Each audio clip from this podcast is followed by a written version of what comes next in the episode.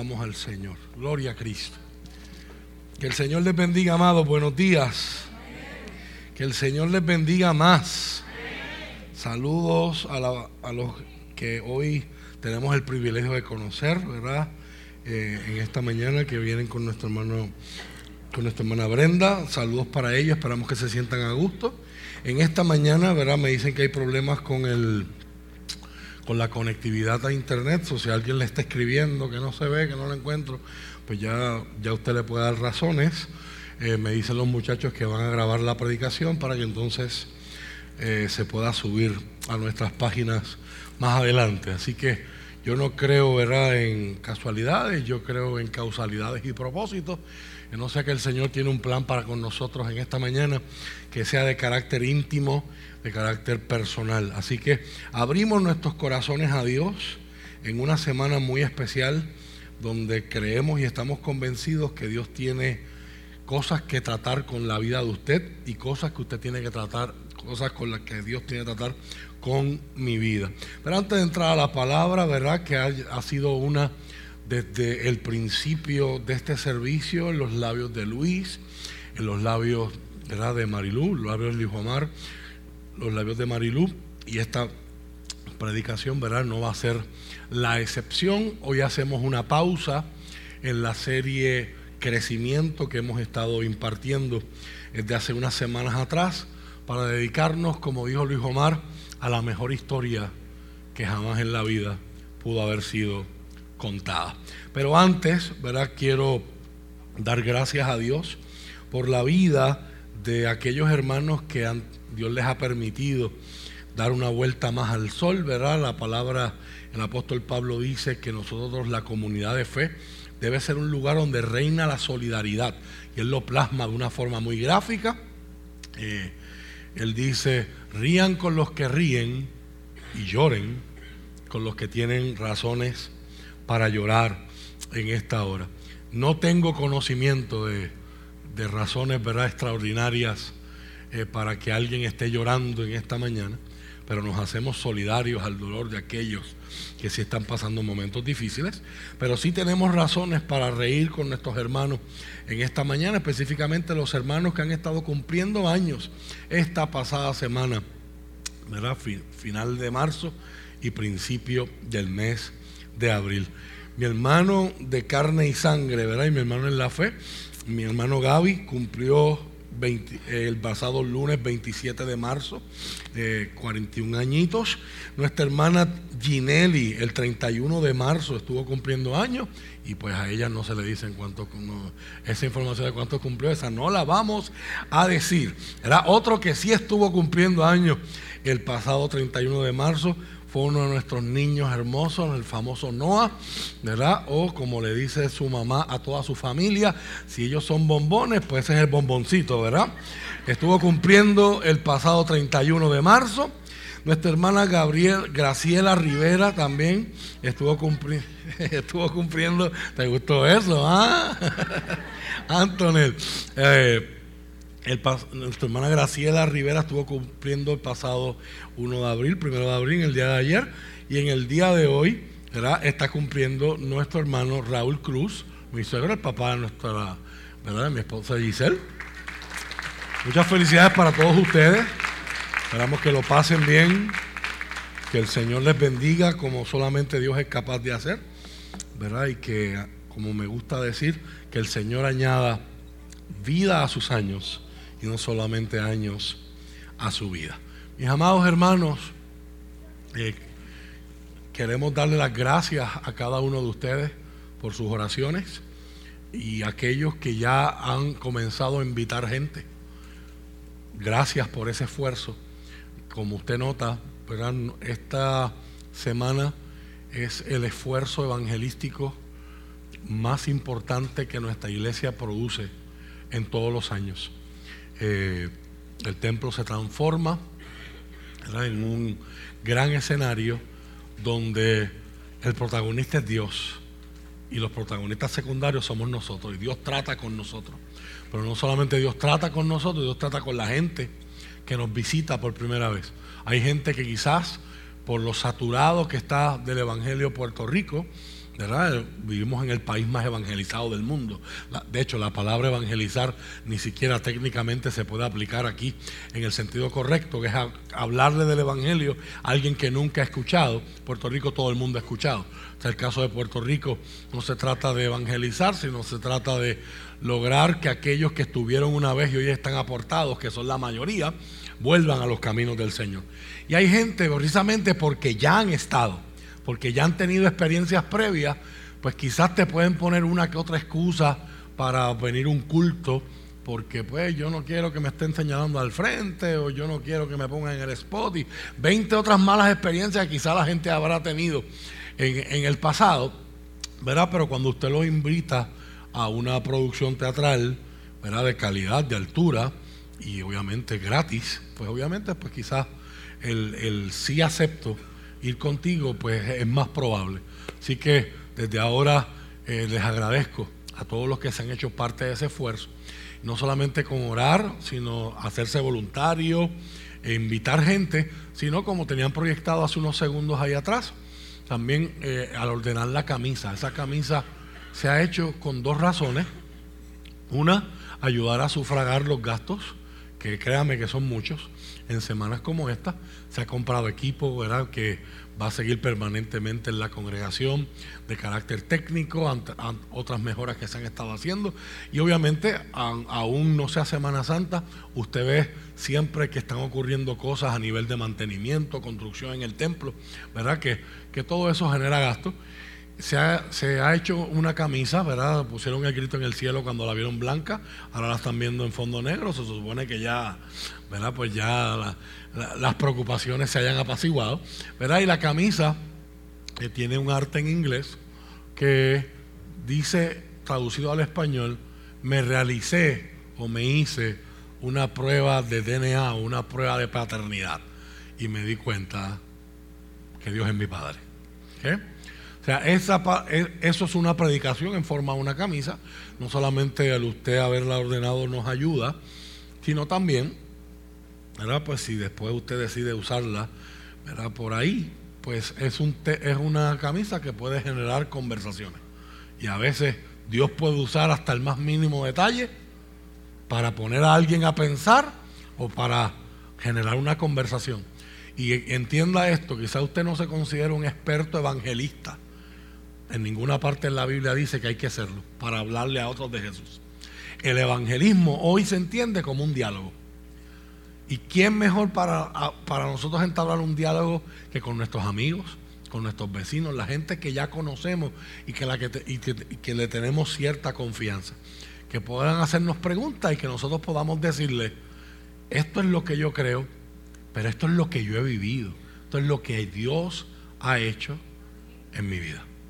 Precisamente esta, esta semana, en, una clase de historia del cristianismo, historia de la iglesia que estoy tomando, nos, nos, provocaron a leer los ensayos de una mujer, Juliana de Norwich, y de cómo ella habla de las distintas metáforas que ella le llaman medios a través de los cuales nosotros vemos a Dios.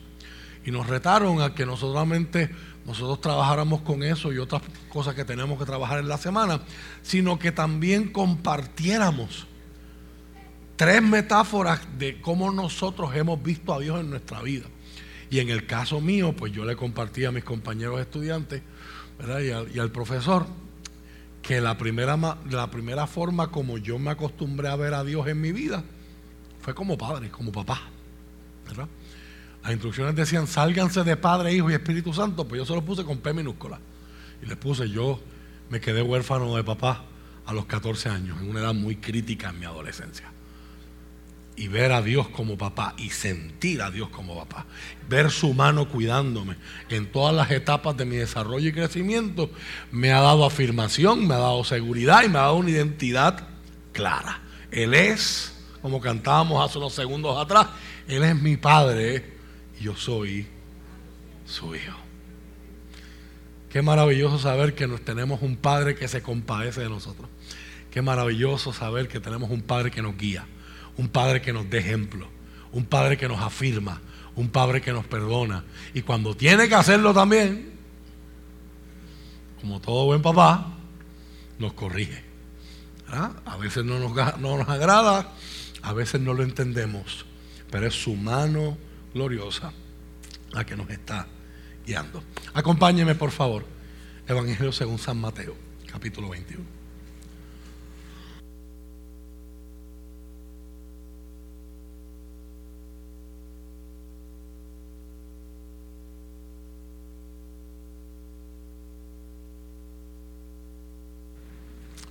Evangelio según San Mateo, capítulo 21.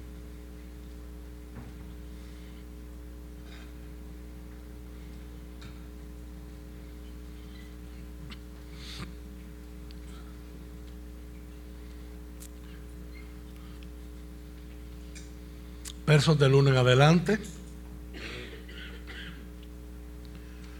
Pudiera utilizar a Lucas, pude utilizar a Marcos, pude utilizar a Juan.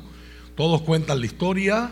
Mateo en el capítulo 21, Marcos en el capítulo 11 de su evangelio, Lucas en el capítulo 19, verso 28, o Juan en el capítulo 12, versos del 12 al 19. Esta historia es tan importante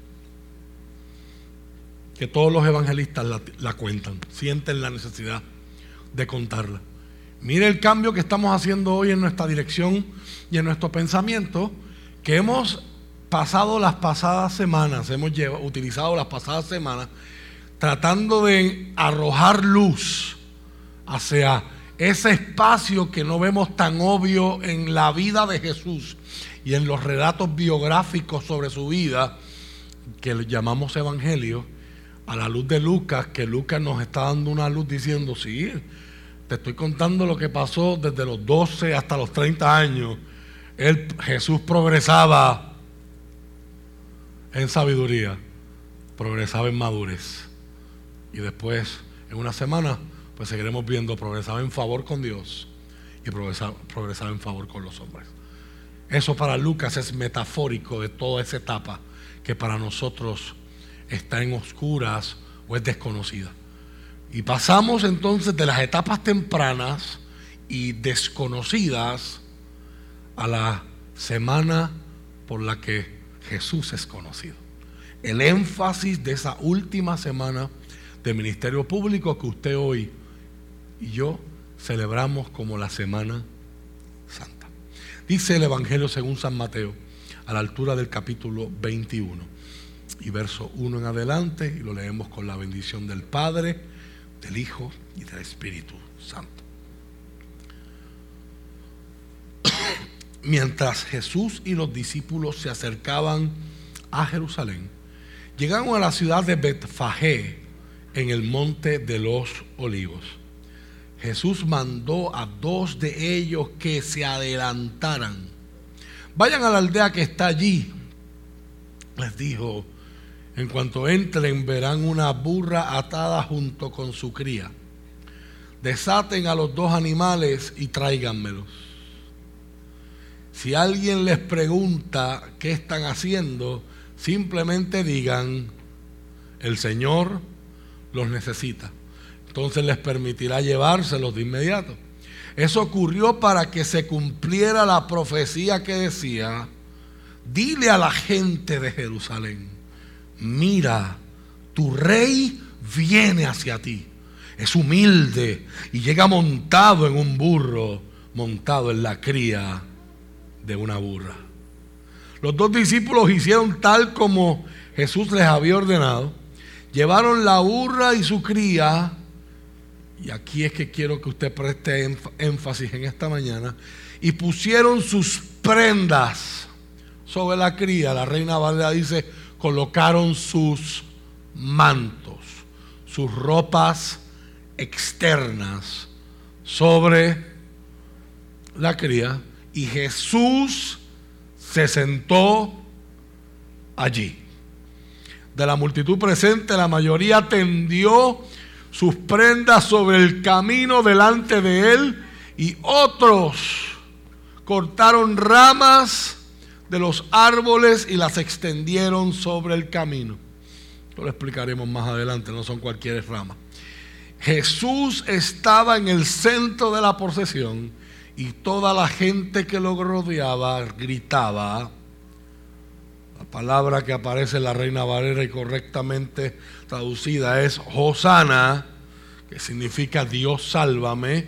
La nueva traducción viviente, ¿verdad? Pues en su intento de parafrasear, nos los deja como alaben a Dios por el Hijo de David. Bendiciones al que viene en el nombre del Señor. Alaben a Dios en el cielo más alto. Toda la ciudad de Jerusalén estaba alborotada a medida que Jesús entraba. ¿Quién es este? preguntaban.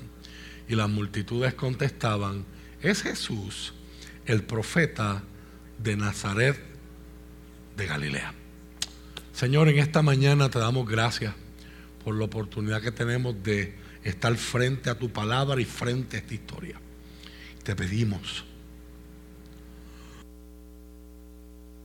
Espíritu Santo, te pedimos que ilumines nuestras mentes, que hagas nuestro corazón sensible y que nos ayudes a encontrar nuestro lugar en esta historia.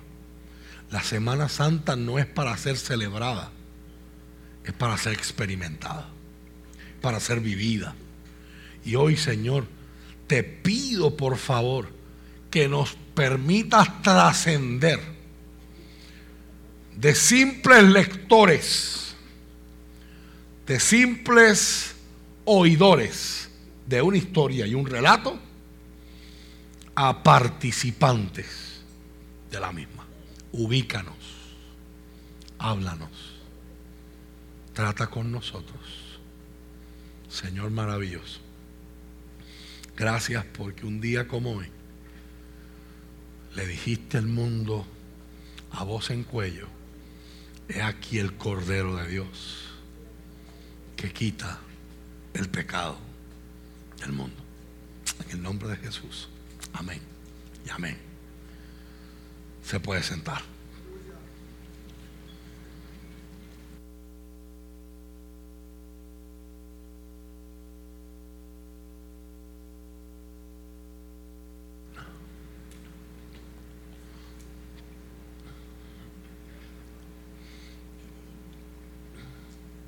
Hoy quiero reflexionar bajo el tema en qué papel te ubicas. ¿En qué papel te ubicas? Cuando miramos los diferentes relatos, como les dije hace unos segundos atrás, aparte de este relato que tenemos de Mateo, que él escribe con el énfasis y con la meta de, él tiene en la mente solamente a una persona, y es el pueblo judío. Y él escribe con la meta de demostrarle al pueblo judío que este que está entrando aquí, este que está entrando por Jerusalén, es nada más y nada menos que el Mesías que ellos llevaban siglos esperando. Pero los otros evangelistas cuentan la misma historia, pero cada evangelista la va a contar con su óptica propia y con la gente que tienen en mente escribirle. La oposición académica hoy es que el primero de los cuatro evangelistas en escribir fue Marcos.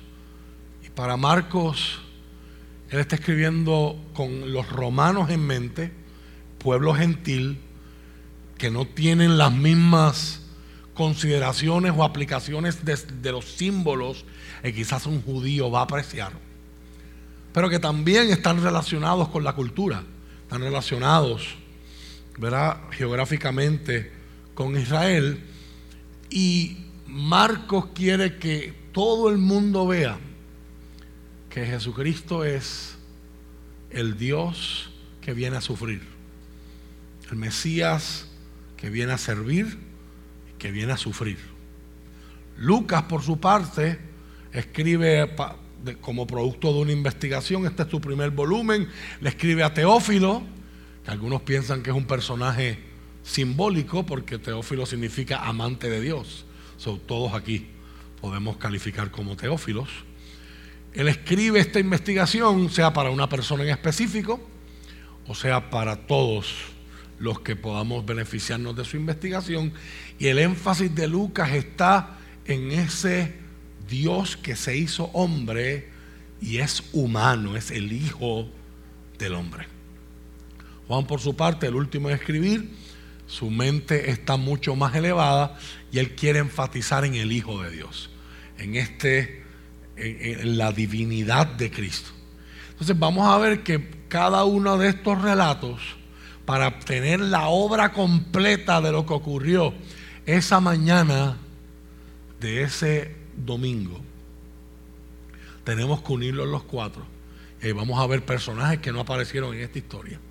Por ejemplo, en el relato de Marcos, es el que nuestro hermano Luis Omar hizo referencia cuando comenzaba el servicio, donde después de entrar, los fariseos le dicen a Jesús, calla esta gente, manda a callar a esta gente. Y eso tiene una razón, y esa razón es doble. Ese es uno de esos personajes que hay que ver. Pero en el relato de Juan, esos mismos fariseos se dicen unos a otros con resignación, perdimos el tiempo, no hemos logrado erradicar nada, mira cómo la gente se va detrás de él. Sin embargo, en el, relato de Lucas, Cristo llega a la ciudad y empieza a llorar. Y lo miraré antes de terminar el sermón en esta mañana. Así que, ¿qué es lo que está ocurriendo aquí? Que no nos dicen los evangelistas porque asumen, escribiendo la gente de su tiempo, que ya nosotros sabemos, que todos los que van a leer esta historia saben. Pero estamos en el tiempo de primavera donde se celebra una de las fiestas solemnes, que en realidad son tres en una sola,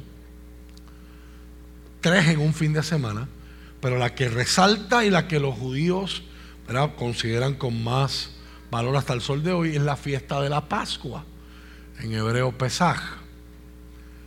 La palabra Pascua tiene que ver en, en el contexto de Israel como nación, la palabra significa pasar por encima o pasar por alto.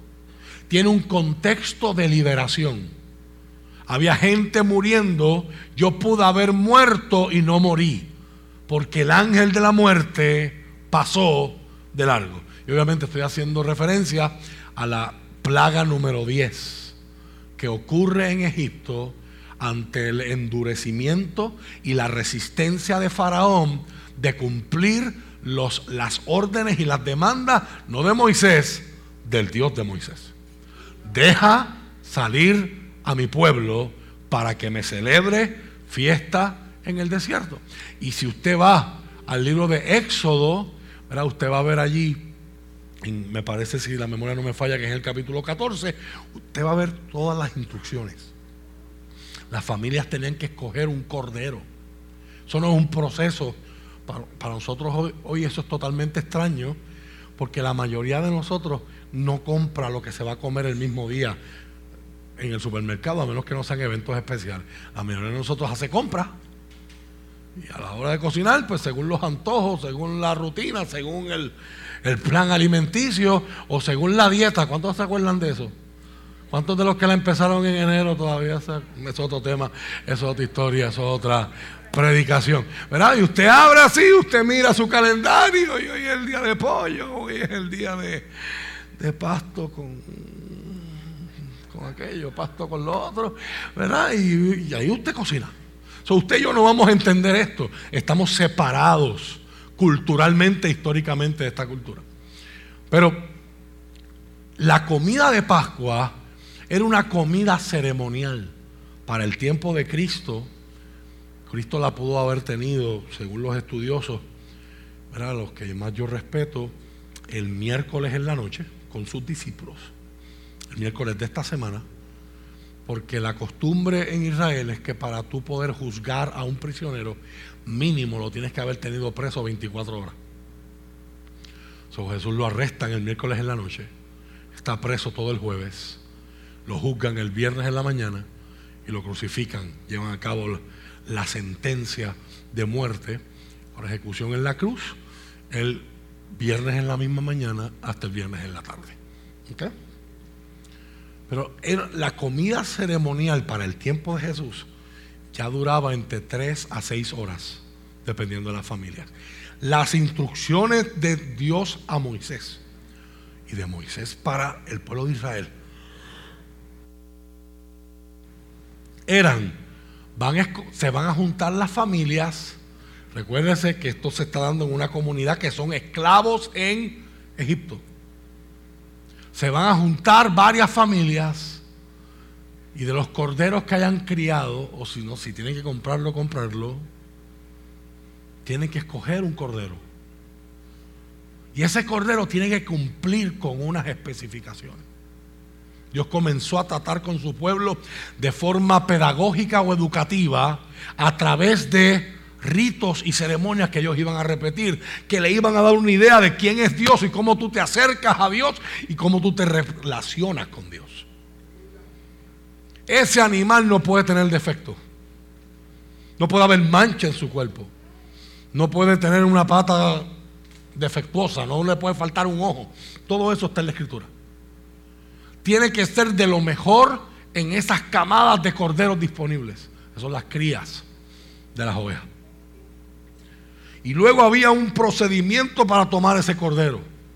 Y dentro de esa, de esa fiesta de Pascua, los judíos toman otra, por orden del Señor, que se llama la fiesta de los panes sin levadura, que están todas arraizadas en el mismo evento. No uses levadura porque vas a ser liberado tan pronto de Egipto que no va a haber tiempo para que esa levadura haga el efecto sobre el pan y lo haga inflar. Para el tiempo de Jesús, la Pascua se celebraba viernes en la noche junto con el sábado la fiesta de los panes sin levadura. Y el domingo en la mañana, domingo de la semana que viene, se celebraba la fiesta de los primeros frutos. Todas estas fechas estaban atados al calendario de cosecha. Por lo tanto, este era uno de los momentos más importantes creyera la gente en el tiempo de Jesús o no creyera, económicamente era uno de los momentos más importantes porque este era un pueblo fundamentalmente agrícola y era en la primavera donde empezaban a florecer los primeros frutos. El primero en el calendario de siembra que se cosechaba era la cebada, siendo el último las uvas, las vides, para allá para el mes de octubre. Así que esto era lo que comenzaba la temporada de lo que aquí en Puerto Rico, usted se acuerda de su clase de estudios sociales o de historia, comenzaba la zafra, comenzaba la cosecha. Eso era muy importante, las cosas que están pasando aquí. Dios libra a su pueblo de Egipto y a través de la Pascua las instrucciones para celebrar la Pascua, ese cordero tenía que ser sacrificado tenía que ser preparado ceremonialmente. Su cuerpo, su carne le iba a dar de comer a todas las familias que a través de la fiesta se hacen una. No todo el mundo podía pagar un animal como ese, y menos en un escenario de cautiverio. La sangre que derrama ese cordero cuando lo degollaste, la vas a reutilizar y la vas a poner marcando los marcos o los dinteles de la puerta donde vives. Y la promesa del Señor es, el ángel de la muerte no va a entrar donde esté la marca que es la sangre del cordero. Usted yo leemos eso hoy con ojos de gente del año 2023 y nos suena raro, nos suena manchando paredes con sangre, no, son hasta spooky. Pero este era el bread and butter de esta gente, sacrificar animales y bregar con animales todos los días. Pero Dios está preparando un drama y nos está mostrando unas partes del libreto, unas metáforas, unas analogías que todavía en Éxodo no nos hacen sentido, pero que usted y yo que tenemos el privilegio de mirar el Antiguo Testamento con los ojos y los espejuelos de lo que hemos conocido en el Nuevo, porque usted y yo somos creyentes del Nuevo Pacto, del Nuevo Testamento, podemos mirar atrás y podemos entender, espérate, ya yo, yo no necesito dos teólogos que me expliquen que la muerte no entró en esa casa porque esa casa estaba marcada por la sangre del cordero. Porque el cordero para mí hoy no es un animal. El cordero para mí es una persona. Y su sangre cubre, su sangre marca, su sangre hace distinción, su, mar, su sangre protege. Hasta el sol de hoy. Es un simbolismo hermoso que los judíos sin saber continuaron celebrando. Celebraron, se recuerdan en esa cena del periodo de estar cautivos y esclavos en Egipto, tomando legumbres con una salsa amarga, sabe bien mala. No sé cuántos recuerdan cuando lo hicimos en el año 2019, aquí en la iglesia, un fin de semana como este, con mi profesor, el doctor Brian Whitby. Él trajo todas las recetas y un grupo hermoso hermanos aquí cocinaron y cuando él probó las recetas dice, es la primera iglesia fuera del continente oriental donde yo he probado las recetas que sepa tan fidedigna al original en Israel. Y cuando la gente empezó a probar esa salsa, ¿se acuerdan, ¿se acuerdan de aquella salsa? El nombre hebreo es Haroshet significa amargo. ¿Por qué eso era así? Porque esta gente es práctica, esta gente, ellos no están pendientes a los conceptos y el diccionario y el teorema y el postulado. No, no. me sabe amargo y esto, eso me tiene que recordar en mi cerebro algo. La amargura de mis padres en Egipto. La esclavitud fue amarga. La persecución fue amarga. La opresión es amarga. Porque parte de yo estar preparado para lo nuevo que viene para mi vida es estar consciente también de dónde Dios me ha sacado, de dónde Dios me ha traído, en medio de lo que Dios me ha acompañado en mi travesía para estar donde estoy hoy. Así que todo varón israelita viviera donde viviera, tenía que prepararse para hacer una peregrinación y tenía que llegar dos semanas antes a Jerusalén para celebrar esto. La mayoría de las personas ya para el tiempo de Jesús, no todos eran ganaderos, había toda una industria en el templo. Habían animales que se compraban en el templo, que tenían el sello USD Choice. La diferencia en vez de USDA era el sello de los sacerdotes. Son animales aprobados. You cannot go wrong with one of these. Ese domingo que estamos celebrando hoy, lo que enmarca todo este relato, ninguno de los evangelistas lo menciona, porque todos asumen que usted y yo sabemos.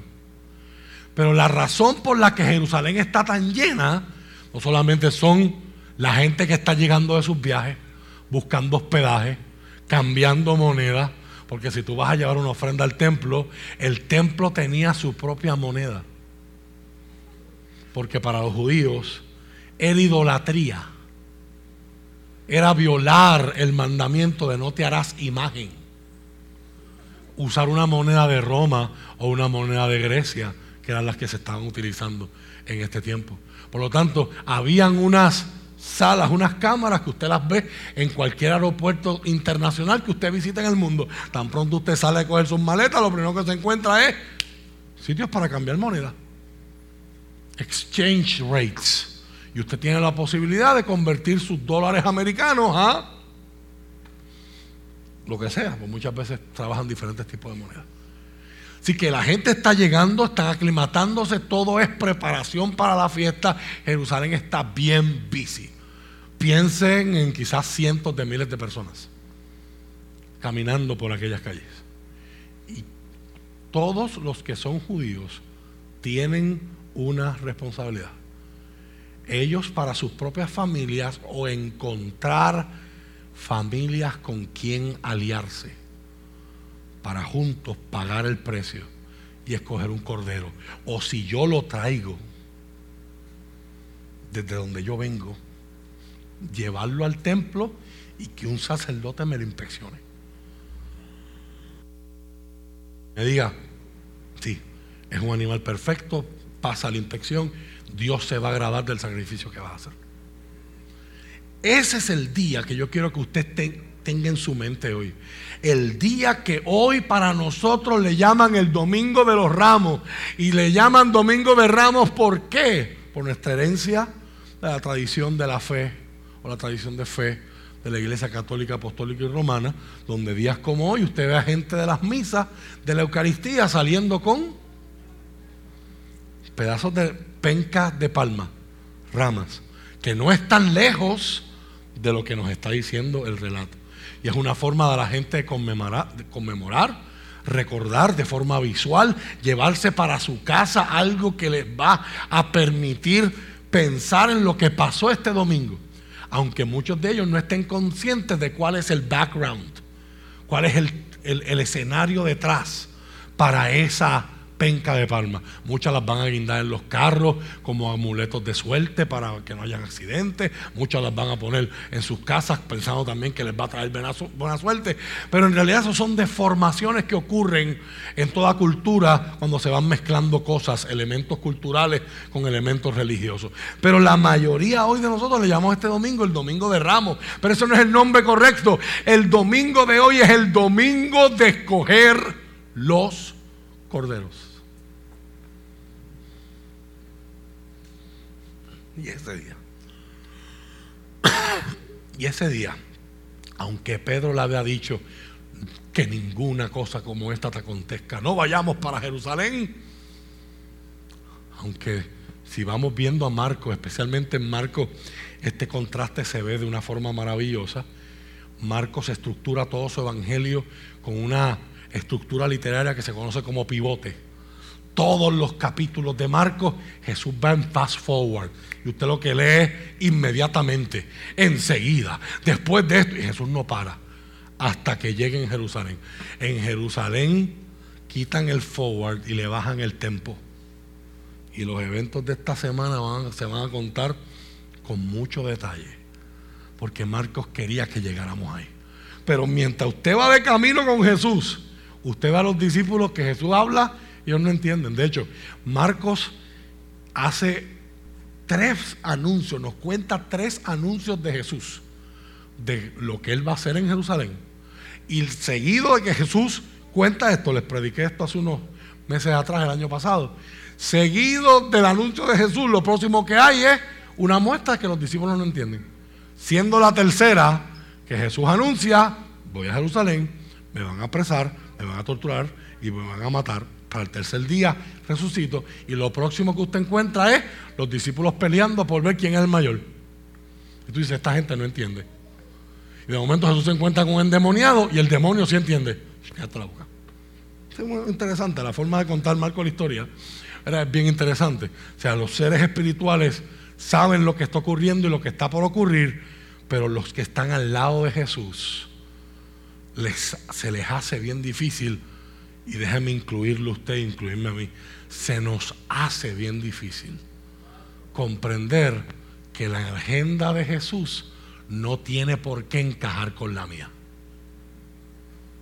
Y eso es una de las invitaciones más poderosas que este día nos va a hacer a nosotros. Mirar la agenda de Jesús. El Jesús que sabe que hay gente que lo quiere matar el Jesús que sabe que hay gente que procura su muerte. El Jesús que sabe, como decía Luis Omar ahorita, que Jerusalén para él es el lugar más peligroso. Y no se cuela por la noche en una de esas puertas que dejan abiertas para los pasajeros, que algunos le llaman la aguja. Él no se cuela por que los que suben por encima de la muralla una noche aparte que los romanos no lo hubiesen permitido, la vigilancia en Jerusalén y la presencia de soldados romanos era mayor esta semana que en cualquier momento del año. Jesús no se escabulle. Jesús no quiere pasar desapercibido. Jesús, especialmente vuelvo a Marcos porque aquí es donde se ve el contraste. En Marcos Jesús quiere ser un Mesías anónimo. Jesús sana a la gente y después le dice, Dios te bendijo, ¿verdad? Qué bueno, no se lo digas a nadie. No se lo cuentes a nadie. O sea, Jesús no está buscando fama, Jesús no está buscando promocionarse, pero llega a Jerusalén y cuando se da cuenta que este es el domingo donde todo el mundo está buscando corderos, dice, hoy es el día. Hoy es el día de yo entrar por las puertas principal para ver si alguien entiende el mensaje de que ellos están buscando cordero y el cordero viene a ellos. El cordero los está buscando a ellos, aunque ellos están buscando animales para sacrificio. Hay unos elementos en esta historia que hacen falta que se entiendan por qué la gente reacciona como reacciona. Jesús le habrá pagado a gente, habrá, mandado a repartir banderas. Mira, viene una caravana. O sea, cuando llega la temporada de, Puerto de las elecciones en Puerto Rico, que hay gente que ese es el, hobby de ellos. Ellos tienen banderas de todos los que de todos los colores. Y cuando pasa, ¡ay! ¡Ay, me equivoqué! Esto no es esto. Este es de los rojos. Aquí está la roja. Eso es pan, tierra y libertad. ¿Alguien quiere testificar? Aleluya. ¿Eh? Los judíos no son así. Entonces, ¿por qué? ¿Por qué esta reacción? Sí podemos inferir que el incidente con el burro, Jesús lo pudo haber preparado de antemano las personas pudieron haber estado sobre aviso. ¿O no?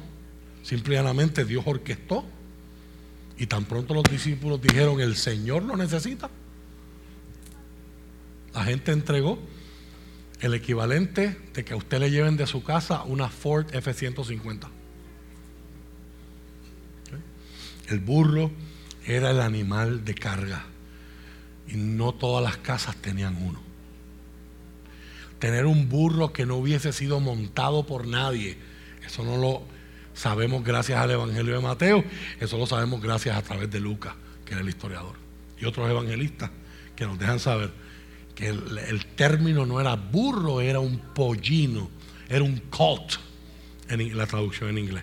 Este burro vale más, porque es 2024, nuevecito de paquete, tiene los plásticos todavía puestos encima. Imagínese salir de su, de su casa, encontrar a alguien en su marquesina, abriéndole la F-150. ¿De qué tú haces? El Señor lo necesita.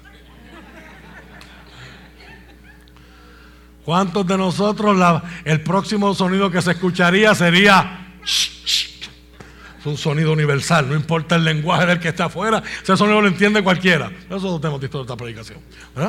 Pero los historiadores van en dos bandos, Dios orquestó sobrenaturalmente esto y obró en los corazones de esa familia, o esa familia ya sabía.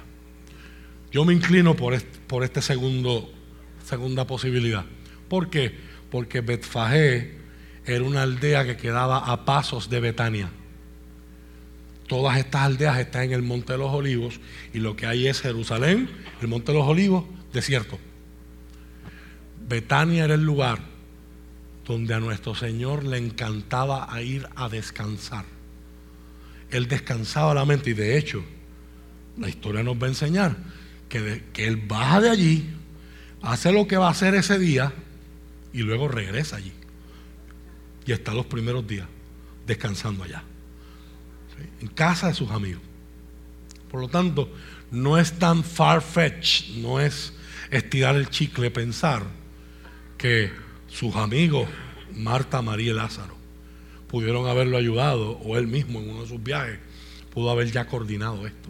Y ya la familia estaba sobre aviso. So, cuando ellos escucharon, el Señor lo necesita, esa familia sabe quién es ese Señor. Ahora, ¿por qué la reacción? Quiero invitarles, por favor, si me ayuda Giancarlo, segundo libro de los Reyes capítulo 9, verso 13, hay unos, unos precedentes en la escritura que lo más seguro nosotros desconocemos. pero que Israel los conoce, porque ellos aprenden y se han enseñado unos a otros a través de contarse historias.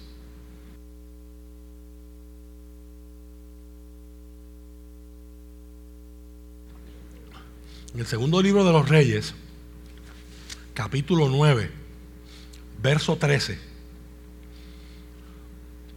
Para los que conocen un poco de historia bíblica, cuando el profeta Elías quería que Dios lo matara, Dios sale a su encuentro en una cueva y Dios le da una asignación. Y una de las asignaciones fue ungir a Jehú, que sería próximo rey. Este verso ocurre después que Elías entra y unge a Jehú. Fue un acto privado. Pero él sale y sus amigos le preguntan, ¿qué quería el profeta contigo? Y cuando Elías les cuenta, eh, cuando Jehú les cuenta, perdón, esta es la reacción de ellos. Enseguida ellos tendieron sus capas sobre las gradas y tocaron el cuerno del carnero mientras gritaban, Jehú es rey. Solamente ese verso. Gracias. Jehú es rey. La reina Valera, en vez de ponernos la palabra capa, nos pone la palabra manto. Así que hay una conexión cultural y una conexión histórica que Israel tiene y que probablemente era bien común, no solo para Israel, sino todos los pueblos de aquella región, de que cuando hay un rey presente, una de las formas de honrar a ese rey es que tú te quitas tu capa. Tú te quitas tu manto. ¿Ok? Ahora importante, en aquel tiempo no todo el mundo tenía eso. No es como algunos quizás de ustedes esta mañana, o algunas de ustedes quizás esta mañana que fueron a su closet y la percha está así doblada y usted miró a su esposo, usted se miró a usted misma en el espejo y dijo, yo no tengo que ponerme. ¿Alguien quiere testificar en esta mañana? ¿Verdad? Para los que nos están visitando en esta mañana, esta iglesia no es una pasarela. Si lo único que tú tienes es un solo traje, un solo pantalón, que tú te paras en el closet y haces así, y él viene solo a ti, de lo mucho que lo usa, ese lo puedes usar y aquí nadie te va a decir, nena, ese pantalón otra vez. Y si eso pasara, hable conmigo. Esto no es, la iglesia no es un lugar para estar luciendo el próximo traje. El que tiene bien y lo quiere lucir, excelente. Y el que no tiene y se va a poner el 21, póngase el 21, porque aquí lo importante no es como tú estás vestido por fuera, aquí lo importante es lo que Dios quiere hacer en tu vida por dentro, que se va a terminar demostrando por fuera también. Amén. Ahora, en aquella cultura, tenemos que apagar nuestro chip puertorriqueño 2023 para, para, entender estas cosas. En aquella cultura, la mayoría de la gente lo que tenía era una muda de ropa. Y en el caso de las capas, quizás nuestros hermanos en los Estados Unidos pueden entender este pasaje mejor que nosotros, porque la capa sería el equivalente de lo que llamamos nosotros aquí el coat, el abrigo. Usted yo en Puerto Rico, se supone que no haya nadie aquí con un, con un closet lleno de abrigos. Obviamente aquí usan los hoodies, que es la, la, moda nueva y todo el mundo tiene 20 hoodies. Pero los hoodies en realidad es para chulear, no es para, no te hace nada con el calor y con el frío, se te baja un frío de verdad. Pero la gente que vive allá, donde los Burlington de la vida hacen falta, y tienen esos abrigos así de gordos, ese, yo, yo dudo mucho que haya muchas personas que tengan. Tengo ocho de estos, uno en rojo, uno en. La comunidad afroamericana sí, a ellos les encantan los arcoíris para vestir. Pero la, gente normal, ¿verdad? La mayoría de nosotros tenemos uno. Así de Israel. Esa era tu veintiúnica capa. Esa capa, cuando el sol está muy fuerte, tú la desenrollas y te cubres del sol.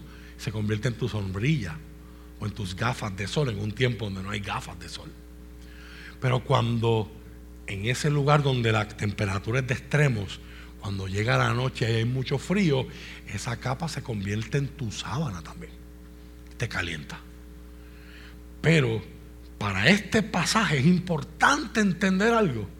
Había, se creaba una conexión entre tu capa como representación ante los demás de quién tú eres. Llegaba el momento en que alguien miraba de lejos y veía la túnica gris con la capa violeta y decían, ese es fulano. La capa te identifica. La capa es parte de tu identidad. No hay una historia donde esto se plasme mejor que cuando Jesús está saliendo de Jericó, la ciudad de los sacerdotes, acaba de dormir en casa de saqueo. Y cuando va saliendo, según Lucas nos cuenta, hay un ciego junto al camino que empieza a gritar y empieza a decir antes de que este domingo pase, aquel ciego en vista natural tuvo una revelación de Dios de quién era Jesús que ni los que andaban al lado de Jesús la había tenido. Este hombre anónimo, Bartimeo lo que significa que es hijo de Timeo. ¿Sabemos quién Se escucha que Jesús está pasando cerca y él empieza a gritar, Jesús, hijo de David, un término técnico en Israel que representa el Mesías. Solo el Mesías es el hijo de David, es el descendiente de la línea mesiánica, el linaje de David.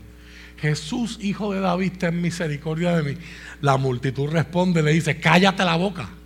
Y mientras más lo mandan a callar, más él grita. Y Jesús lo escuchó. Y Jesús dice, mándamelo a buscar. Los discípulos van de ese ciego y predican sin saberlo, nos dan un patrón para tremendo mensaje evangelístico de ánimo, de fortaleza y de transformación. Ten confianza, levántate, Jesús te está llamando. Todas esas palabras. Cuando Bartimeo escuchó eso, la Biblia nos dice algo muy especial. Nos dice Lucas, tan pronto él escuchó eso, cogió su capa y la arrojó lejos. Si usted no entiende lo que yo te acabo de explicar, no vas a entender por qué Bartimeo está tirando la capa. Pero yo usted entiende que Bartimeo, la fe de aquel ciego era tal que tan pronto que él escuchó que Jesús lo estaba llamando, él tiró su capa, no porque no, yo tengo tantos chavos que pues yo me compro esta mañana. No le está diciendo, todo el mundo me conoce como el ciego Bartimeo con esta capa. Esta es mi identidad, este es mi distintivo. Pero Jesús me está llamando, yo le estoy pidiendo misericordia y él me acaba de dar una audiencia. Así que yo no voy a esperar que me sane. Yo desde ahora le estoy diciendo sin palabras a toda esta gente que me estaba mandando a callar. Hoy es el último día que me verán con esa capa. Hoy es el último día que se acostumbraron a verme como el ciego Bartimeo. ¿Cuánta gente está aquí en esta mañana? Que hace rato que Jesús los sanó y siguen usando una capa que no es de ellos. Hace tiempo que Jesús te cambió tu identidad. Tú no eres un bastardo, tú no eres un huérfano, tú eres un hijo. Pero todavía no has arrojado tu capa. Importante para que entendamos que esto es más que un relato tradicional que se cuenta todos los años en el Domingo de los Ramos. Esto es una invitación. Quitarme mi capa.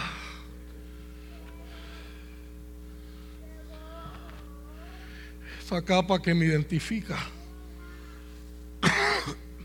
Esa capa que me distingue. Y decir, ya no me va a distinguir más, sino ahora esa capa que me distingue ahora será un asiento. La voy a poner sobre el burro y que el rey se siente ahí.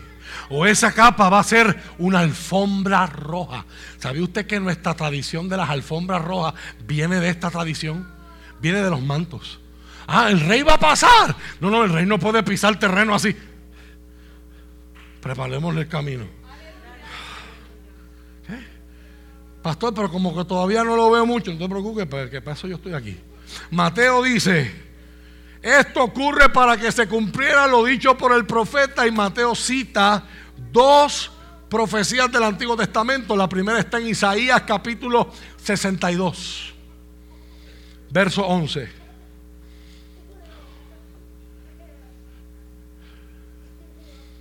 El Señor ha enviado el siguiente mensaje a cada país.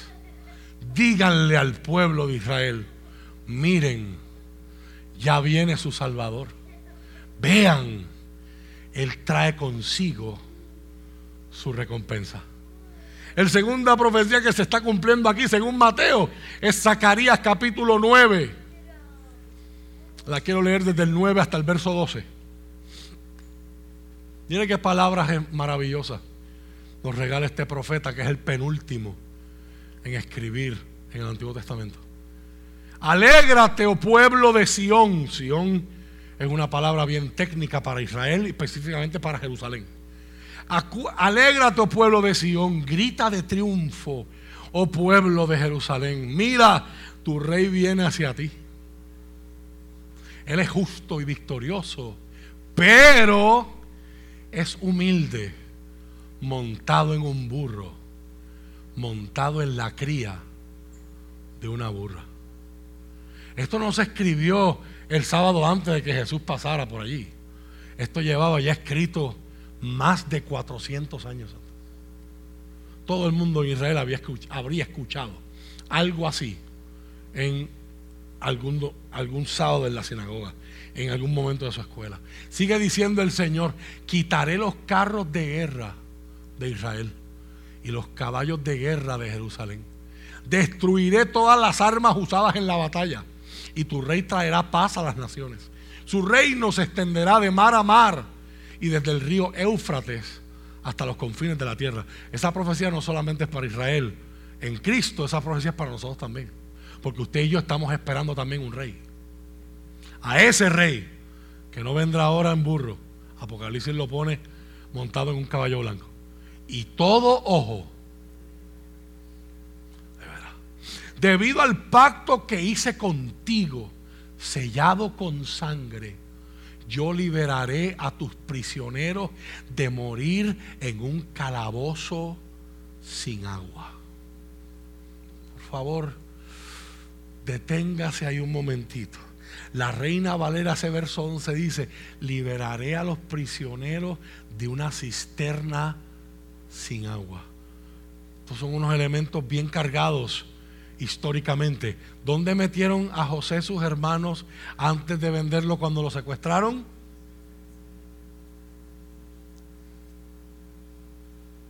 ¿Cuál es la imagen de una cisterna sin agua? Hay una doble imagen.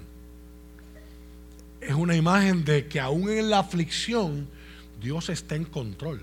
Si la cisterna hubiese tenido agua, José se ahoga. José se ahoga. O sea que aún en lo malo que le está ocurriendo, que todavía no lo entiende, como el relato bíblico de Génesis repite una y otra vez, pero Dios estaba con José. Pero yo leyendo esta palabra,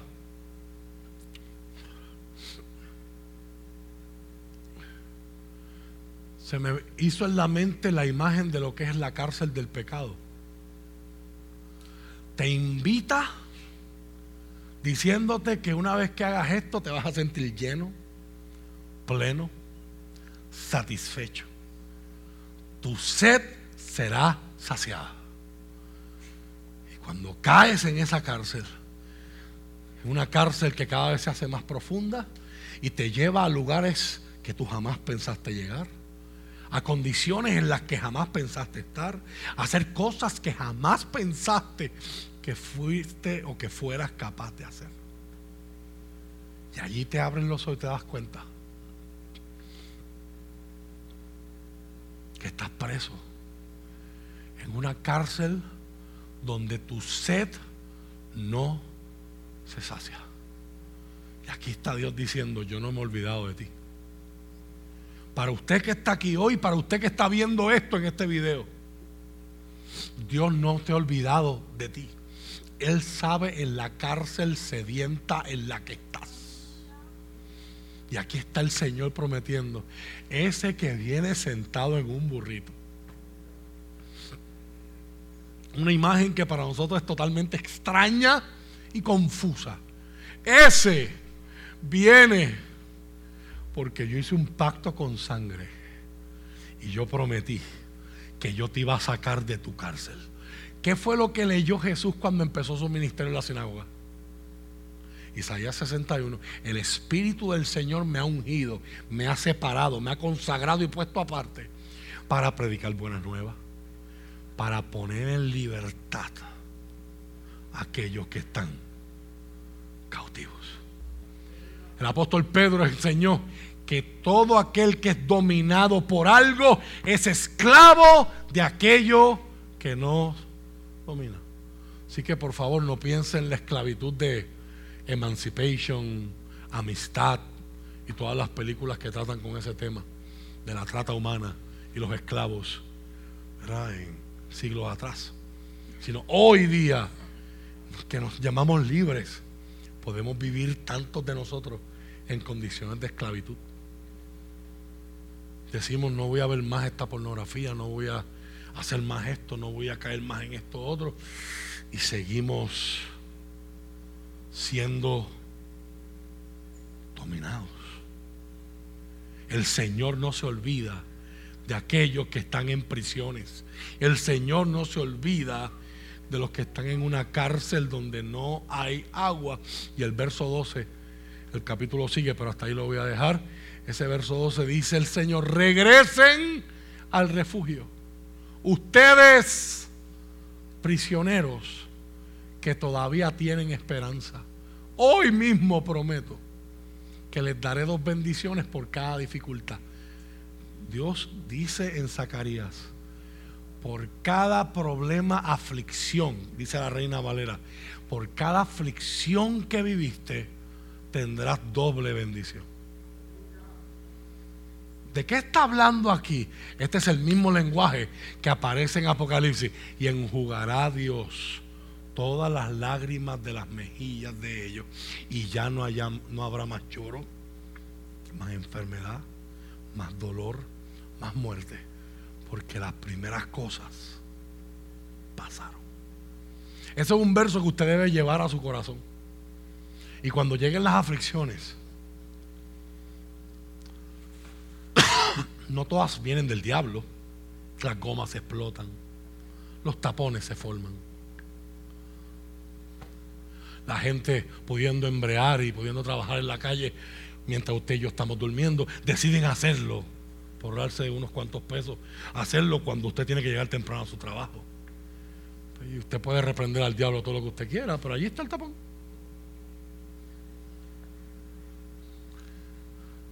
No es un verso que nos dé esperanza algún día, por esta aflicción, no me darán una bendición.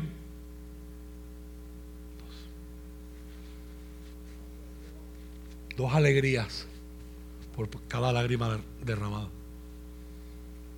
Dos recompensas. La pregunta que está en el centro de esta imagen es, ¿por qué un burro y no un caballo?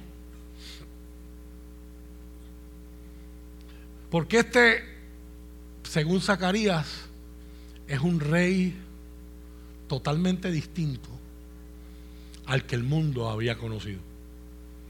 Era un rey de paz. No sé cuántos se acuerdan del especial de Navidades. Ese fue el título. El burro no era un animal de guerra. El, el burro era un animal doméstico para tiempos de paz. Y Jesús no viene sentado en un caballo que, le, que, lo presenta como conquistador.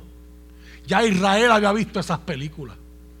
En, los 400 años de, de, silencio, bajo la dinastía de los Seleucidas, un hombre egipcio, sirio, llamado Antíoco Epífanes, o Antíoco el Grande, entró así, como un caballo, y los judíos lo recibieron pensando, ¿será este el Mesías? Y empezaron a hacer lo mismo que hicieron aquí. Y el Señor el caballo directo nunca paró. Llegó al templo y con el caballo se metió al lugar santísimo. Y en el lugar santísimo pidió que le trajeran un cerdo, lo degolló y con la sangre del cerdo pintó todas las paredes del lugar santísimo.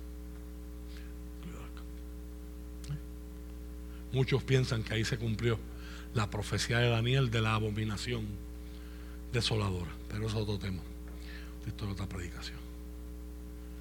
los burros o las mulas en la cultura israelita eran asociados con los líderes. Si me acompañan a jueces capítulo 10, verso 4.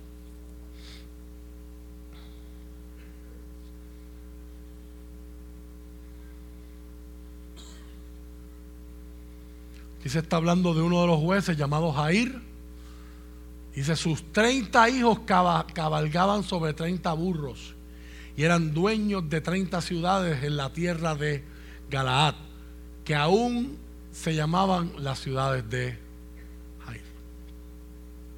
Así que hay una tradición bíblica de ver que los príncipes también cabalgan en burros. Era una experiencia asociada a la realeza. Pero como un solo verso no hace doctrina, primer libro de los Reyes, capítulo 1, verso 33.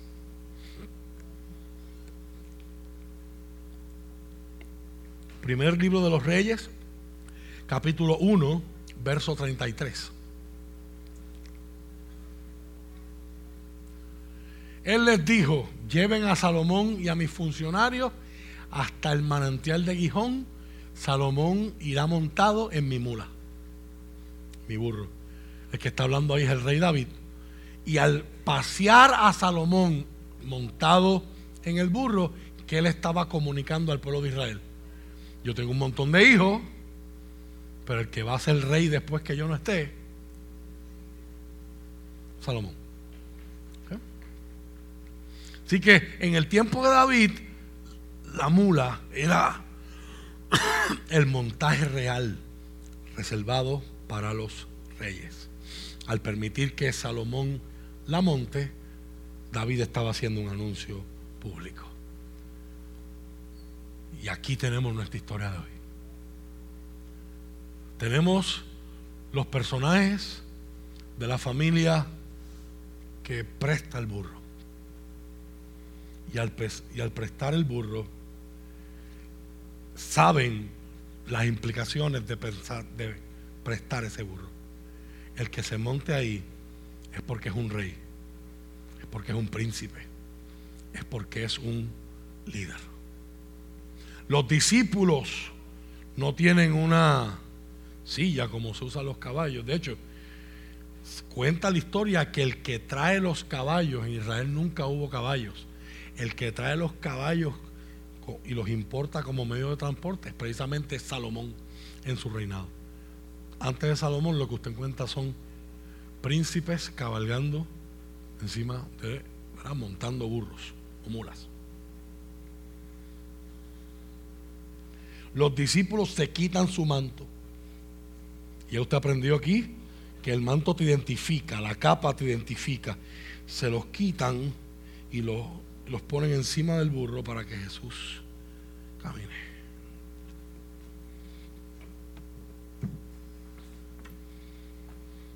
Y mientras Jesús va dando pasos con el burro, lo que me representa, mis títulos, mi reputación, lo que tengo, lo que soy, lo rindo a sus pies. Mi fama, mis logros, mis triunfos, los pongo a sus pies para que Él pase. Pastor, ¿y qué pasa con los que no tienen capas? Ah, qué bueno que me preguntaste, porque para eso yo estoy aquí. ¿Qué pasa con el que no tiene suficiente dinero como para tener una ropa por encima y calentarse en la noche y esconderse del sol en día. Si usted va a Levítico capítulo 23, verso 40.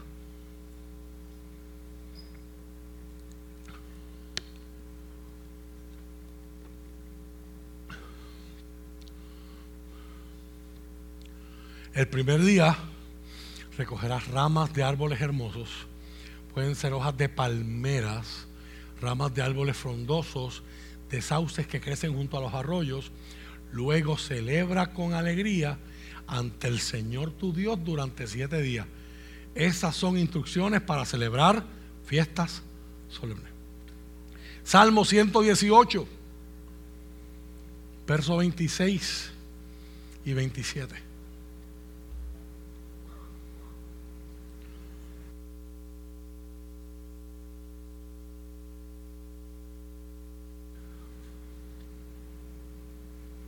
¿Cómo extraño hoy los bombones de Gamaliel?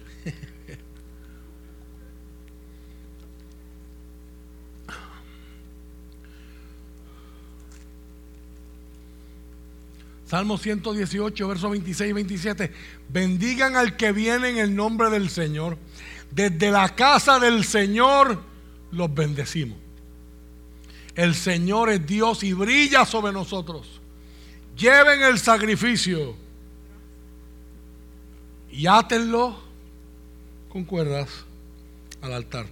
Se metió dentro del DNA de Israel que las palmas eran una forma de celebrar en tiempos de celebración y de victoria.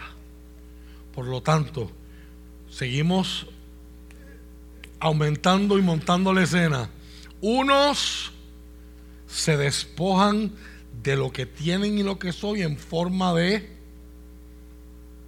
alfombra con, con, manto.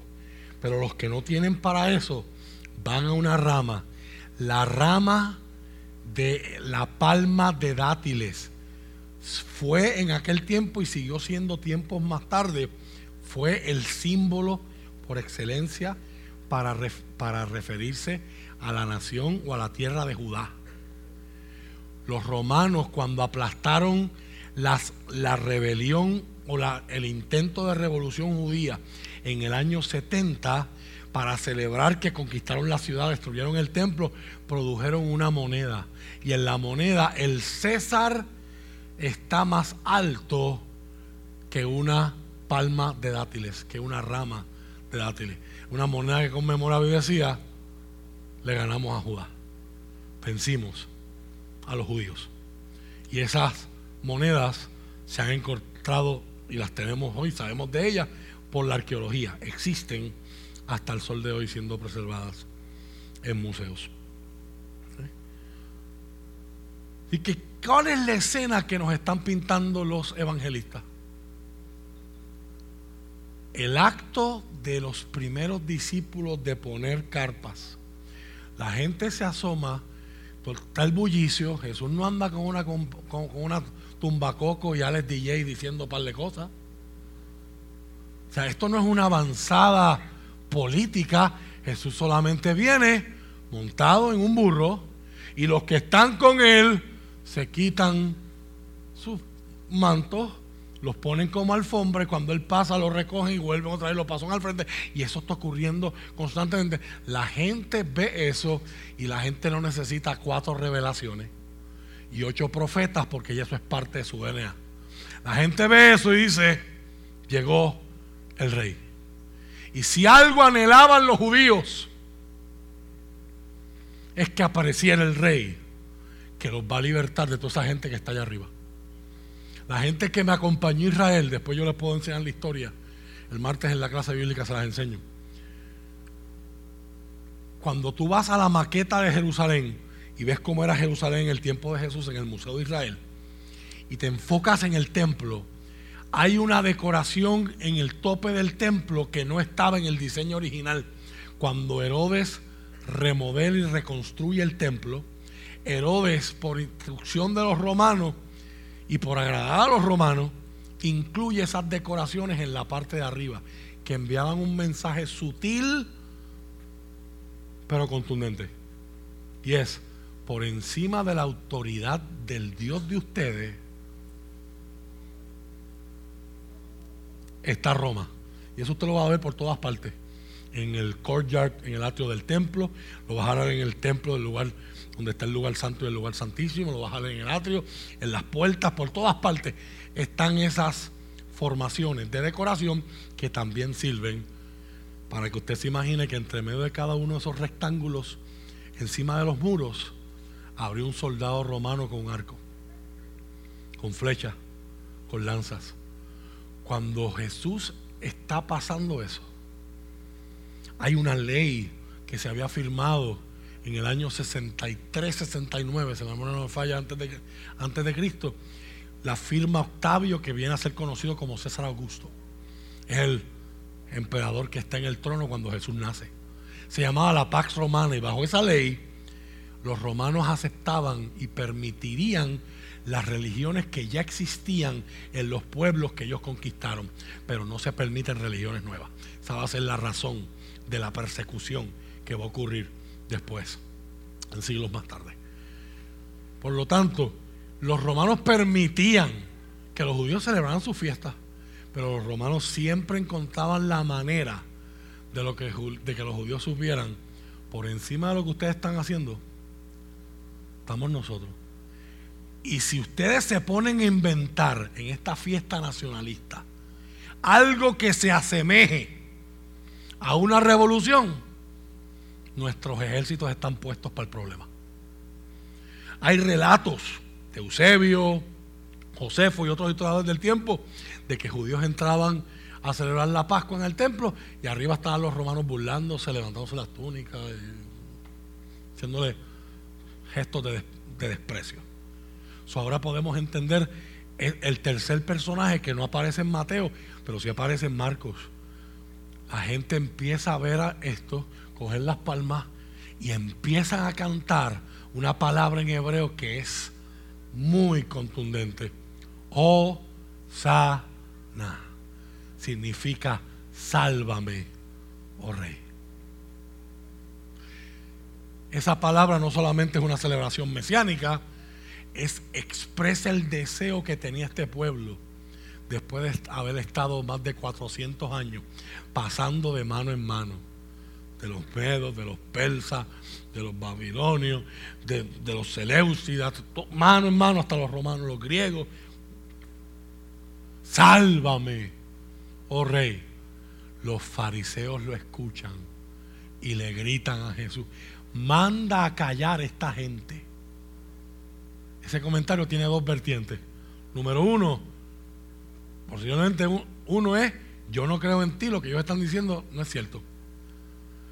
Pero la urgencia de gritar, interrumpir la procesión, gritándole eso a Jesús, es por la segunda razón. Si los romanos se dan cuenta de lo que esta gente está diciendo, nos van a te van a matar a ti, que no me importa, pero me van a matar a mí también. O sea, si esto se sale de control, termina esta multitud siendo masacrada. A lo que Jesús le responde, si esta gente se calla, a las piedras se les formaría una boca y las piedras gritarían lo que ellos están gritando hoy. Le está dejando saber, hoy es mi día, te callas la boca.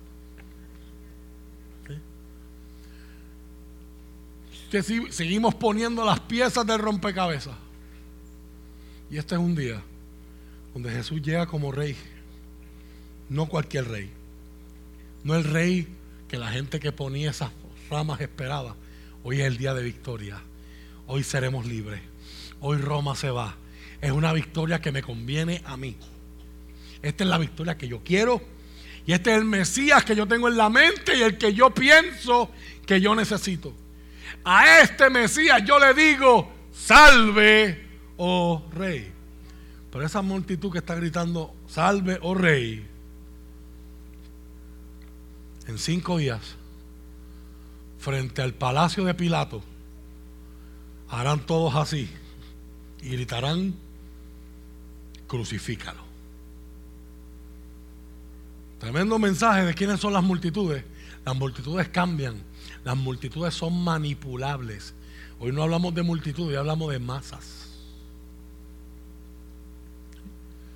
Este pasaje nos presenta muchos personajes, muchos papeles en los que un domingo como hoy, usted y yo podemos ubicarnos.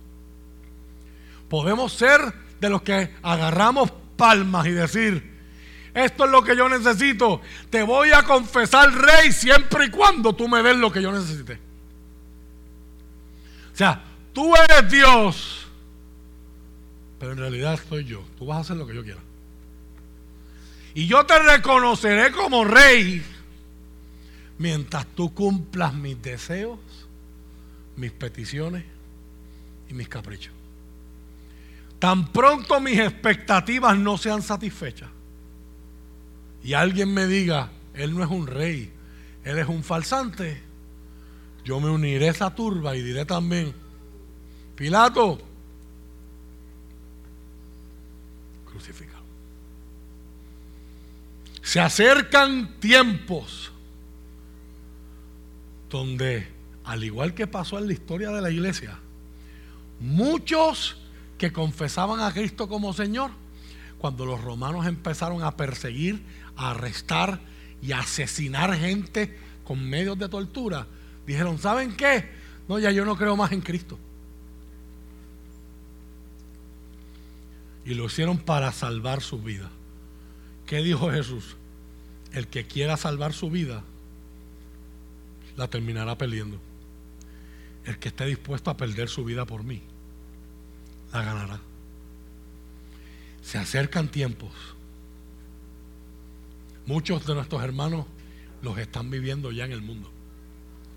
Y no sabemos si en algún momento en Puerto Rico se acerque ese tiempo donde tengamos que decir, mi confianza en Jesús, mi adoración a Jesús, mi dependencia en Jesús no depende por lo que Él me da.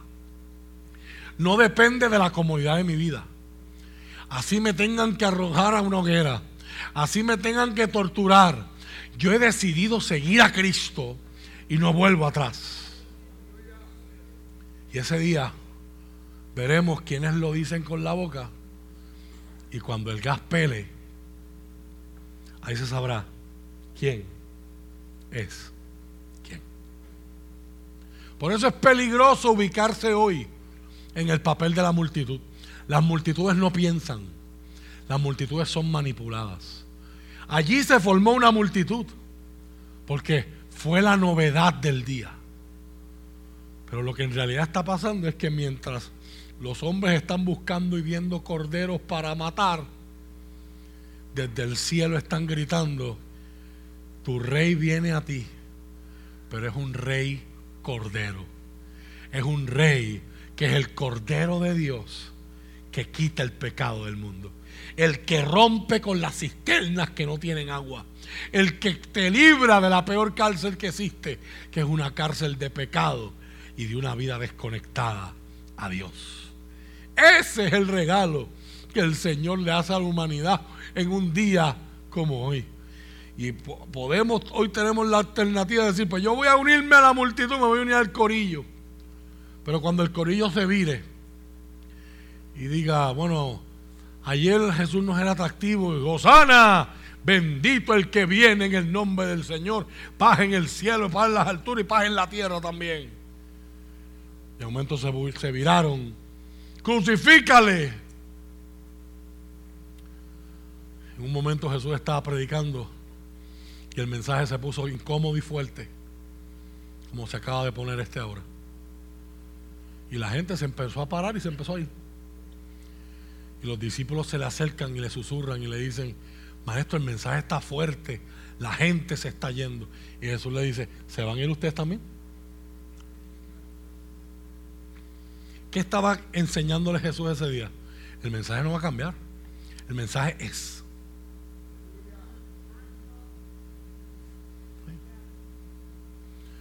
Y las iglesias tendremos que tomar decisión. ¿Qué queremos? ¿Ser bien cool y bien populares y estar llenos de gente? ¿O predicar lo que Dios está diciendo? Aunque hayan trompas, aunque no se entusiasme igual, aunque la gente diga, pero pastor, porque usted no me puede predicar que viene, que este es mi año y que viene un portal de abundancia y que se abre un código para... Hay otros sitios donde usted puede buscar eso.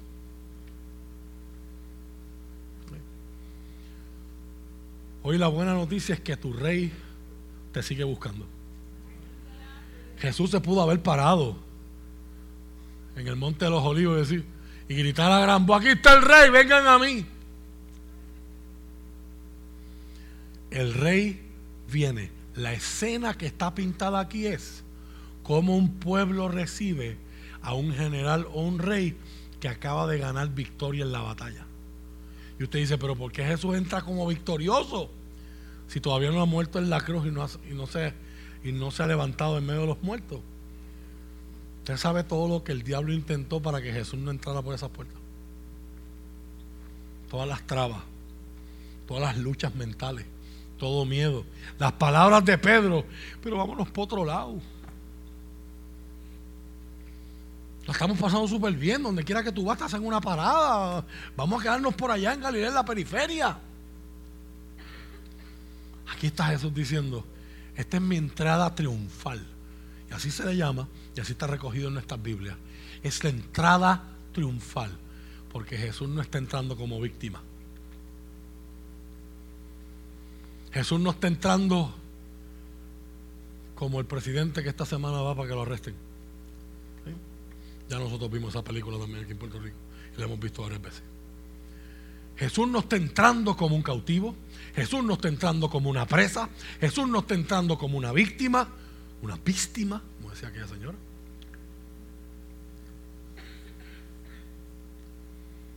Jesús está entrando como el que está en control. Y yo he venido a hacer la voluntad de mi Padre. Y hoy comienza lo que había estado planificado desde el principio del templo, del tiempo. Gálatas capítulo 4, versos 4 y 5 para cerrar.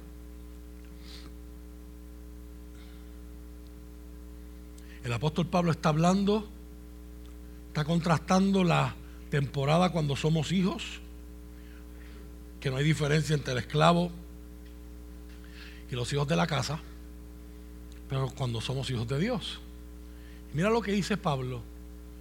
Sin embargo, cuando se cumplió el tiempo establecido, Dios envió a su Hijo, nacido de una mujer y sujeto a la ley, Dios lo envió para que comprara la libertad de los que éramos esclavos de la ley, a fin de poder adoptarnos como sus propios hijos. La reina Valera dice, cuando vino el cumplimiento del tiempo. Dios no hace las cosas cuando a mí me da la gana. Las cosas que son verdaderamente importantes, Dios las hace en su debido tiempo. Dios es un Dios ordenado y Pablo está viendo que Cristo llegar,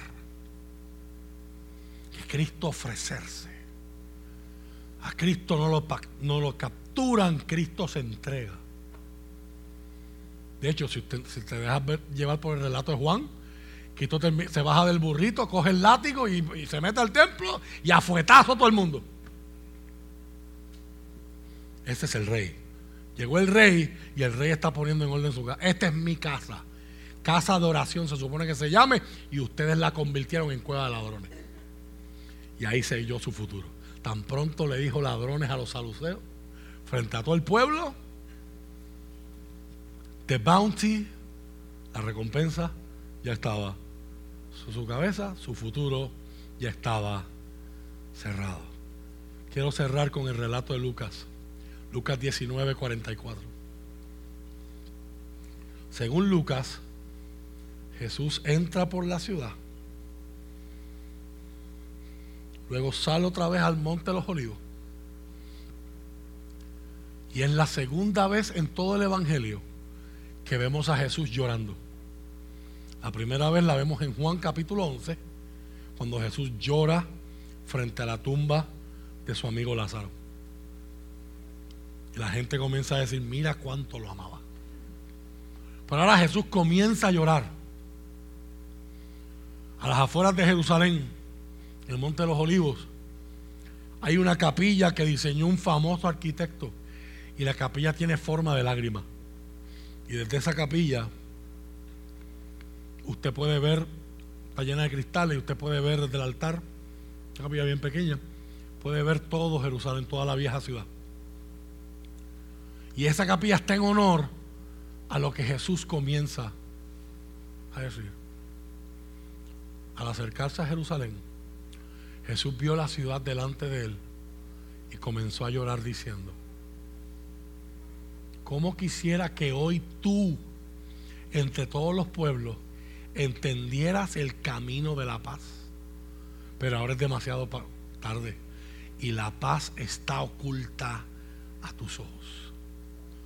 No pasará mucho tiempo antes de que tus enemigos construyan murallas que te rodeen y te encierren por todos lados. Te aplastarán contra el suelo y a tus hijos contigo. Tus enemigos no dejarán ni una sola piedra en su lugar. Porque no aceptaste tu oportunidad de salvación. Si lo cambias a Reina Valera 1960, ese verso 44 lo dice en conexión a lo que acabo de leer con Pablo, porque no conociste el tiempo de tu visitación. ¿Qué está diciendo Jesús? Jerusalén, hoy era tu día. ¿Y cuánta gente hoy Dios está llorando en este 2023?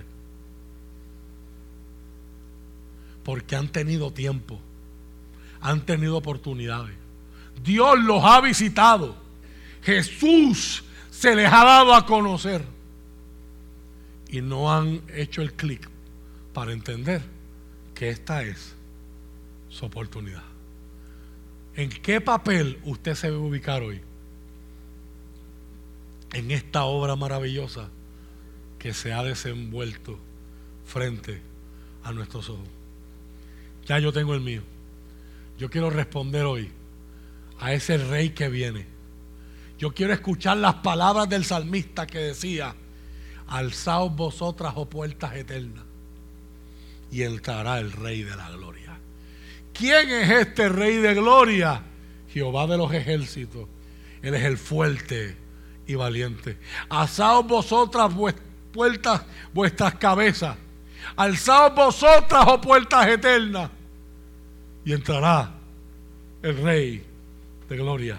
Piense en estas películas medievales donde la puerta sube hacia arriba para entrar a las murallas del castillo. Alzaos vosotras puertas eternas y entrará el Rey de Gloria. ¿Y qué harás cuando llegue el Rey de la Gloria?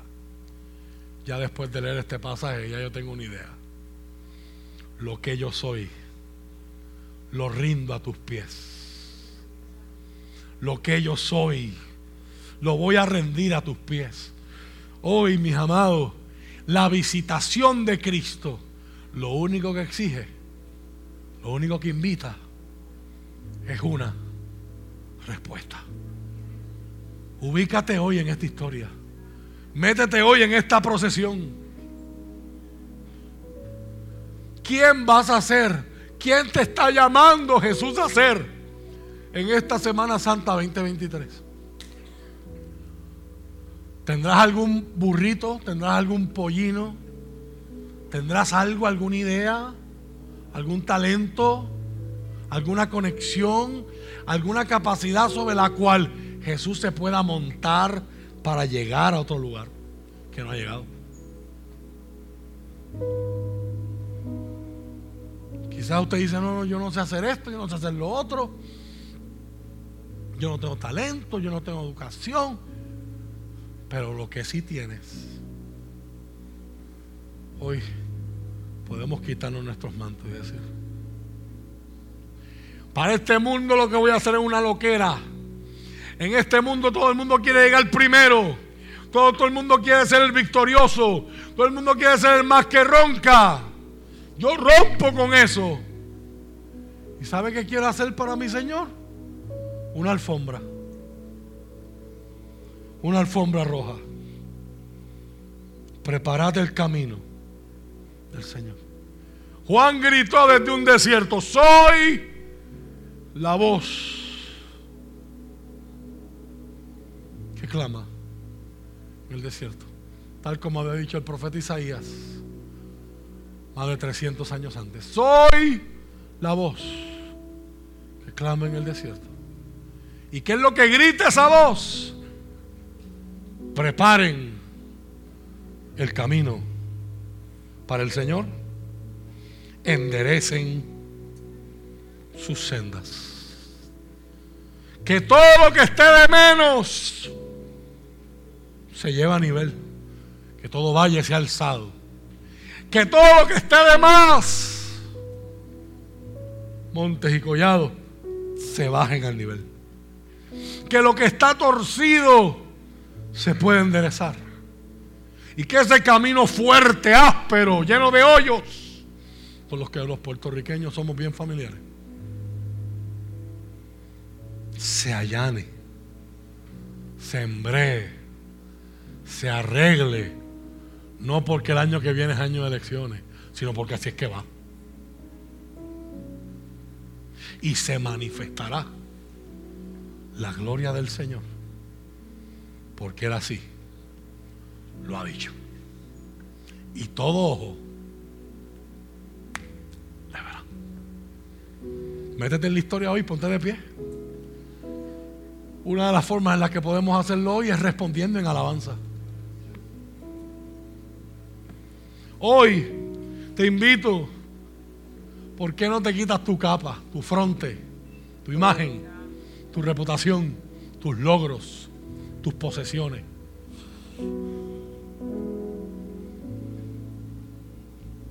Y digamos lo que yo soy, lo rindo a tus pies. Pasa por encima de mí. Eh, aquí es que el domingo se le va a dañar a toda la gente que llegó hoy peleando con Dios. Enojados con Dios. Señor, yo corté una palma, pero... Padre, yo llevo tres semanas pidiendo una novia. Señor, yo tengo esta penca aquí, pero yo llevo dos años pidiendo que me saldes esta deuda. sé que esos dos ejemplos que voy a utilizar son bastante simples, pero quizás hay otros aquí que tienen unas peleas con Dios bien fuertes. Yo las he tenido. Señor, ¿por qué tenía que morirse mi papá? Una pelea fuerte.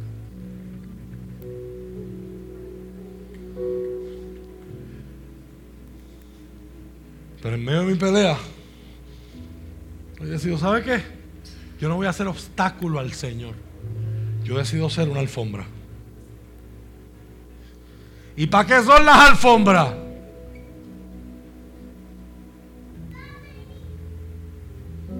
Para colgarlas en las paredes y ponerle lucecitas así.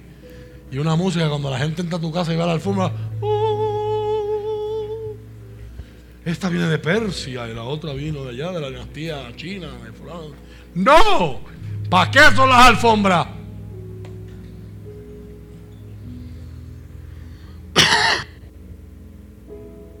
¿Ves cómo este mensaje va a incomodarnos en la fibra más sensible de nuestro ser? Porque nadie quiere ser pisoteado. Y esta palabra no es para alentarte a ser pisoteado por nadie. Pero si el rey viene, a nadie se le pagó y a nadie se le obligó a poner sus capas como alfombra. Las alfombras son para que alguien pase sobre ellas. Y esa es mi invitación hoy. Esa es la urgencia que yo siento del Espíritu Santo hoy. Hoy no vine a enseñar, hoy vine a predicar. Necesitamos en el 2023 que estamos tan inflados por nuestro yo inflados por nuestro humanismo, inflados por nuestras ideas, inflamos por, inflados por nuestras inseguridades y cómo tratamos de compensarlas, inflados por el orgullo. Yo invito hoy a la iglesia de Nuevo Justo a comenzar la Semana Santa diciendo, Señor, quiero desinflarme porque quiero ser camino por el que tú pasas. Hay gente a través de hay gente a la cual Dios no va a llegar a menos que sea pasando por encima de ti. Aquí estoy hablando de evangelismo, estoy hablando de testimonio, estoy hablando de ejemplo, estoy hablando de influencia. ¿Qué usted va a hacer en esta hora? ¿Va a ser multitud? ¿Va a ser fariseo? Mándalos a callar, Señor. Qué revolú, qué reguero. Oramos por nuestros hermanos cesacionistas que probablemente caerían hoy en ese grupo. Qué desorden, fuego extraño. Mándalos a callar, Señor.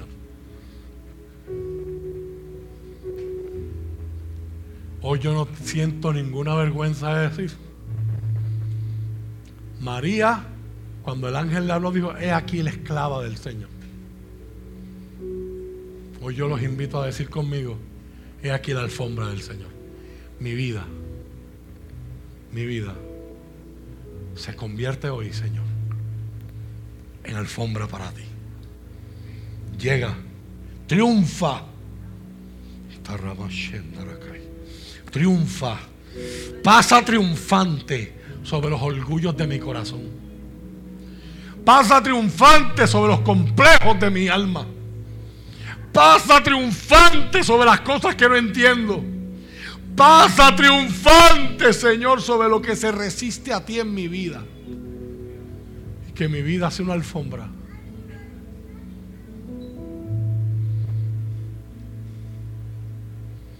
Que mi vida sea para ti.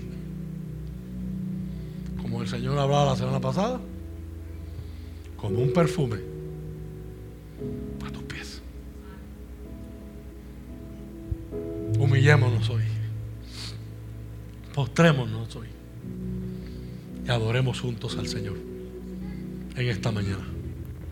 Todo lo que soy, lo rindo ante ti. Veo al Rey de Gloria. Viene con fuego y poder. Todos verán. Todos verán. Veo su amor